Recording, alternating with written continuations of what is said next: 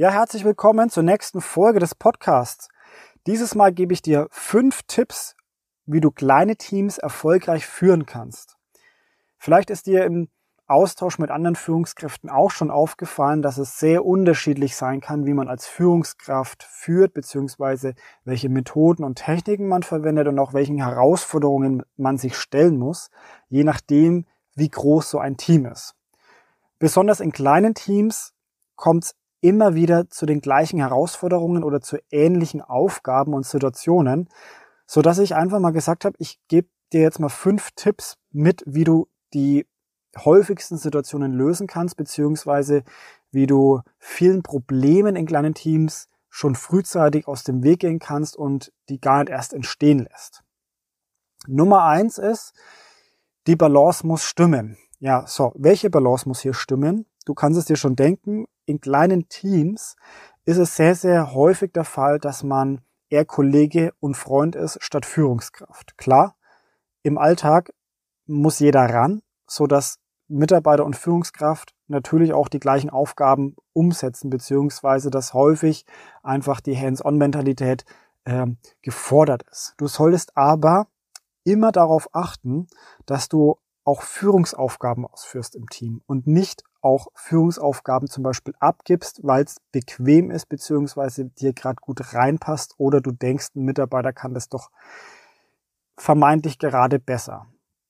Als Führungskraft solltest du schon bewusst auch Führungsaufgaben ausführen, um wirklich auch als Führungskraft wahrgenommen zu werden. Besonders wichtig ist es dann, wenn es mal wirklich zu Herausforderungen kommt oder auch zu Krisensituationen und dann von dir eine Entscheidung getroffen werden muss, die dann auch vom kompletten Team ja umgesetzt wird. Achte also darauf, dass du zum Beispiel regelmäßig ähm, zum Beispiel Teammeetings moderierst und da auch wirklich als Führungskraft da bist und präsent bist. Dass du auch Strukturen vorgibst und auch für die Einhaltung da bist, dass du das auch mal kontrollierst, dass du Mitarbeitern Ziele formulierst, dass du mit ihnen gemeinsam an, an Lösungen arbeitest, beziehungsweise Mitarbeiter auch mal forderst und auch förderst. Einfach Aufgaben, die nur eine Führungskraft hat, solltest du auch wirklich wahrnehmen und aktiv im Team ausführen und nicht unbedingt abgeben, beziehungsweise so schnell mal Mitarbeiter mit ins Boot nehmen, äh, bloß weil es dir gerade passt, weil, weil du vielleicht auch gerade keine Zeit hast. Das machen nämlich auch sehr, sehr viele Führungskräfte von kleinen Teams, dass sie Führungsaufgaben abgeben und dadurch dann irgendwie die ja, Führungskraft verlieren, beziehungsweise nicht als Führungskraft im Team mehr angesehen werden. Von daher achte auf die Balance, die muss auf jeden Fall stimmen. Tipp Nummer zwei. Sei präsent und hör gut zu, beziehungsweise achte auf die Signale im Team. Ja, besonders wenn du im Alltag, im Alltagsgeschäft sehr, sehr präsent bist, kann es sein, dass du sehr, sehr schnell auch ja, in Arbeit ertrinkst oder auch sehr gestresst bist. Du solltest aber immer darauf achten, dass du im Arbeitsalltag auf die Signale deiner Mitarbeiter achten kannst, sodass dir Veränderungen auffallen um frühzeitig reagieren zu können, zum Beispiel, wenn sich Probleme zwischen Kollegen und Kolleginnen auftun oder wenn äh, ja die Motivation vielleicht bei dem einen oder anderen Mitarbeiter absehbar sich negativ entwickelt und du auf jeden Fall dann dagegen steuern kannst. Und besonders solltest du darauf achten, wenn du selbst gestresst bist als Führungskraft, denn dann übersiehst du solche kleinen Signale sehr, sehr schnell. Ja, was sind das jetzt für Signale? Wenn wir uns im normalen Tagesgeschäft mit Kollegen unterhalten, dann fallen die uns nicht auf.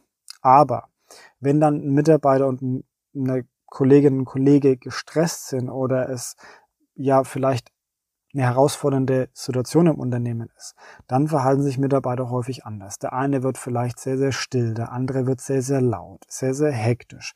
Vielleicht gibt es einen besonderen Tick, äh, wie Mitarbeiter reden, bestimmte Wörter, die sie sehr häufig wiederholen, bestimmte Verhaltensweisen, die sie sonst nicht an den Tag legen. Das sind alles so kleine Signale, auf die du achten solltest als Führungskraft, um dein Team auch wirklich optimal unterstützen zu können. Natürlich nutzen Mitarbeiter solche Signale auch, um dich teilweise auch mal zu manipulieren, klar. Ähm, das solltest du aber auch bewusst unterscheiden können. Und daher der Tipp, achte wirklich auf die kleinen Signale, um dein Team in jeder Situation optimal unterstützen zu können. Und ganz besonders natürlich auch, wenn du gestresst bist.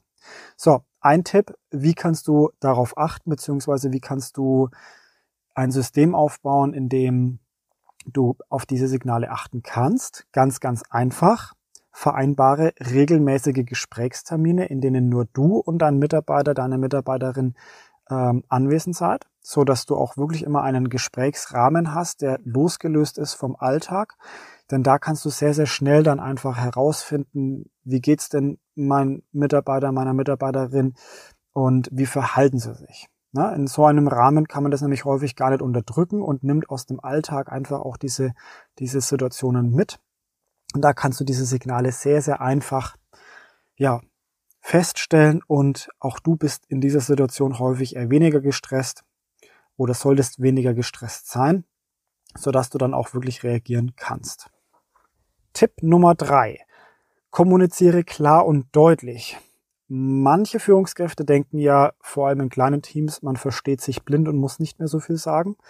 Beziehungsweise, ja, man versteht sich mit wenig Worten. So. Wenn wir dann als Führungskräfte Ideen haben, beziehungsweise uns neue Strukturen ausdenken, dann entstehen die ja sehr, sehr häufig erstmal nur in unseren Köpfen und erst dann, wenn wir mit den Mitarbeitern und Kollegen, Kolleginnen reden, entsteht so das richtige Bild oder die die richtige Struktur. Jetzt ist es aber so, dass wenn wir den Trugschluss wirklich unterliegen, dass wir denken, wir verstehen uns blind und unsere Mitarbeiter wissen schon, was wir denken, dann formulieren wir uns häufig unklar beziehungsweise lassen bestimmte Formulierungen weg oder wichtige Informationen. Unser Mitarbeiter ist immerhin und nicht in unserem Kopf, und weiß nicht, welche Informationen wir hatten, um zum Beispiel ähm, neue Strukturen uns auszudenken beziehungsweise Aufgaben zu strukturieren. Das heißt, wenn du mit deinen Mitarbeitern wichtige Informationen teilst und Aufgaben verteilst, musst du immer darauf achten, was sage ich, welche Wörter verwende ich und ja, formuliere ich es auch adressatengerecht, ja. Es kann nämlich immer dazu führen, dass Mitarbeiter ja schön kopfnickend bei dir im Gespräch ist und nicht wirklich wahrnimmt, was du meinst und ihr aneinander vorbeiredet. Klar, das wird früher oder später auffallen, aber wie kannst du das ja möglichst effizient und direkt gleich im Gespräch feststellen? Ganz einfacher Tipp. Lass den Mitarbeiter, die Mitarbeiterin am Ende von dem Gespräch wiederholen, was du jetzt gesagt hast, beziehungsweise welche Aufgabe sie oder er von dir bekommen hat.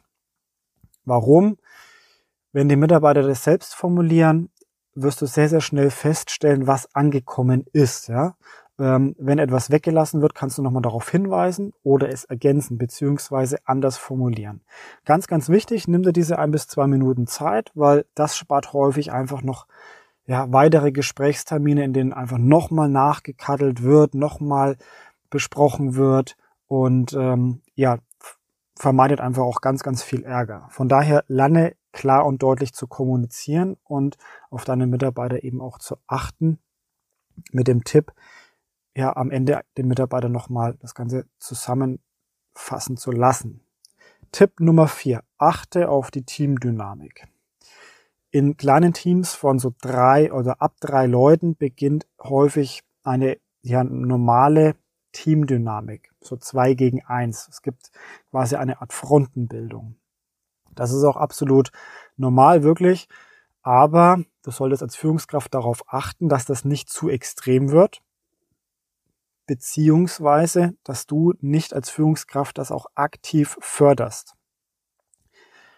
Wenn man jetzt zum Beispiel in kleinen Teams ist und sich sehr, sehr gut mit seinen Kollegen und Kolleginnen versteht, dann kann es passieren, dass man auch mal, wenn man zu zweit ist, über die dritte Person redet und das eine oder andere über die Person auch sagt, ja, was einem vielleicht gefällt oder was man komisch findet und so weiter. Ganz, ganz vorsichtig, vor allem als Führungskraft solltest du da aufpassen, denn wenn du dich quasi an solchen Gesprächen aktiv beteiligst, solltest du wirklich darauf achten, dass das nicht falsch rüberkommt, beziehungsweise dass es nicht ja, negativ gewertet wird. Ja, weil immerhin über eine Person zu reden, die nicht im Raum anwesend ist, ist unfair und der Gesprächspartner kann es entweder so auslegen, dass das auch über ihn oder ihr dann gemacht wird, beziehungsweise das auch nutzen, um wirklich aktiv Frontenbildung zu betreiben. Blöd ist, wenn das dann immer irgendwo rauskommt und der Mitarbeiter, der eben nicht anwesend war, ähm, das auch nicht ja deutlich aussprechen kann und sich dann unfair behandelt fühlt. Ja, das dann wieder rauszukriegen ist enorm schwierig.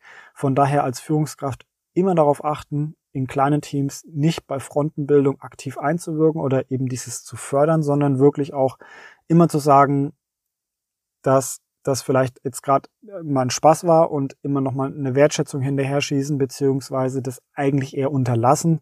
Denn ähm, am Ende hat man einfach viel zu viel Arbeit damit, beziehungsweise die Probleme, die möchte man ja auch nicht haben und es ist ja auch wirklich nicht wertschätzend. Von daher achte wirklich darauf, wenn sich Teamdynamiken beziehungsweise Frontenbildungen entwickeln, dass du als Führungskraft da auch ja, positiv darauf einwirkst und niemanden aus dem Team ausschließt beziehungsweise aktiv dich nicht daran beteiligst, ja, wenn, wenn so etwas passiert. Der letzte Tipp ist der wertvollste Tipp, den ich dir auf jeden Fall geben möchte. Als ich den das erste Mal gehört habe, dachte ich auch so, okay, alles klar, muss man ausprobieren. Aber als ich dann die Erfolge daraus gesehen habe, war ich absolut begeistert und empfehle es wirklich jedem. Der Tipp heißt, teile dein Wissen. Teile dein Wissen im Sinne von, mach andere groß und werde selbst groß. Vielleicht hast du diesen Satz auch schon mal gehört. Ich erkläre ganz kurz, um was es geht. Als Führungskraft hat man ja häufig Angst, wenn man Wissen weitergibt, dass dann jemand anfängt, mit dem Wissen an dem eigenen Stuhl zu säbeln. Oder man sagt, oh, ich habe keine Zeit, ich muss alles selber machen. Ja, das sind beides sehr, sehr dumme Angewohnheiten, beziehungsweise auch dumme Sätze, wenn man darüber nachdenkt. Denn warum ist denn ein Team da? Warum ist ein Mitarbeiter im Unternehmen da? Er soll bestimmte Aufgaben übernehmen. Und die Frage ist natürlich, wie man den Mitarbeiter am besten fördert und fordert und auch weiterentwickelt, so dass man sich im Unternehmen auch weiterentwickelt, dass das Team auch besser wird. Denn niemand möchte stagnieren. Auch der Mitarbeiter, die Mitarbeiterin nicht. Wenn man jetzt wirklich Angst hat, dass jemand hier an dem Stuhl säbelt und so weiter, kommt man eh nicht voran. Man hat ja auch das Bedürfnis, irgendwann Leute einzustellen, die besser sind als man selbst. Am Anfang hat man das vielleicht noch nicht und dann muss man die Mitarbeiter eben entwickeln. So, wie kriege ich denn jetzt Mitarbeiter dazu, dass die besser werden als ich? Das geht eben nur, indem man sein Wissen mit den Mitarbeitern und Mitarbeiterinnen teilt, so dass die zukünftig die Aufgaben übernehmen und vielleicht auch in der Hauptverantwortung Aufgaben ausführen und dadurch besser werden. Und irgendwann sind die auch besser als man selbst. So, und indem dann die Kollegen und Kolleginnen die Aufgaben ausführen, kann man sich selber auf das Unternehmen konzentrieren, auf die Weiterentwicklung des Unternehmens konzentrieren und muss diese Aufgaben nicht mehr in dieser Intensität, mit diesem eigenen, mit diesem großen Zeitaufwand selbst ausführen. Von daher dieses dieser Tipp, teile dein Wissen, ist wirklich einer der wertvollsten Tipps, den ich dir als Führungskraft in einem kleinen Team geben kann. Nutze ihn. Vor allem, wenn du es schaffst, wirklich dein Wissen mit anderen zu teilen, dann hast du das Wissen auch wirklich drin und es kann dir niemand nehmen. Es ist nicht ganz so leicht, Wissen weiterzugeben, weil man muss wirklich darauf achten, wie man etwas dem anderen erklärt und auch wirklich jeden Schritt durchdenken und darf auch nichts vergessen. Und das muss der andere erstmal schaffen. Von daher, wenn du es schaffst, wirklich deinem Team etwas beizubringen, dein Wissen zu teilen, dann hast du auf jeden Fall schon den nächsten Schritt gemacht. Und das bringt dein Team am Ende auch weiter und dich als Führungskraft, als ja, Teamlead auf jeden Fall auch. Das waren jetzt ganz kurz die fünf Tipps, die du auf jeden Fall beachten solltest, wenn du Führungskraft von einem kleinen Team bist, wie du es erfolgreich führst. Ich hoffe, dir hat es gefallen. Es kommen natürlich auch noch fünf Tipps demnächst für die Arbeit in großen Teams. Da gibt es nämlich auch ganz besondere Herausforderungen. Dazu aber in einer anderen Folge. Jetzt wünsche ich dir erstmal viel Spaß bei weiteren Folgen. Scroll einfach mal durch den Podcast. Lass gerne auch einen Kommentar da und auch ein Abo natürlich. Und ich würde mich immer freuen über Weiterempfehlungen. Ja, ich freue mich auf dich in der nächsten Folge. Mach's gut. Ciao, ciao.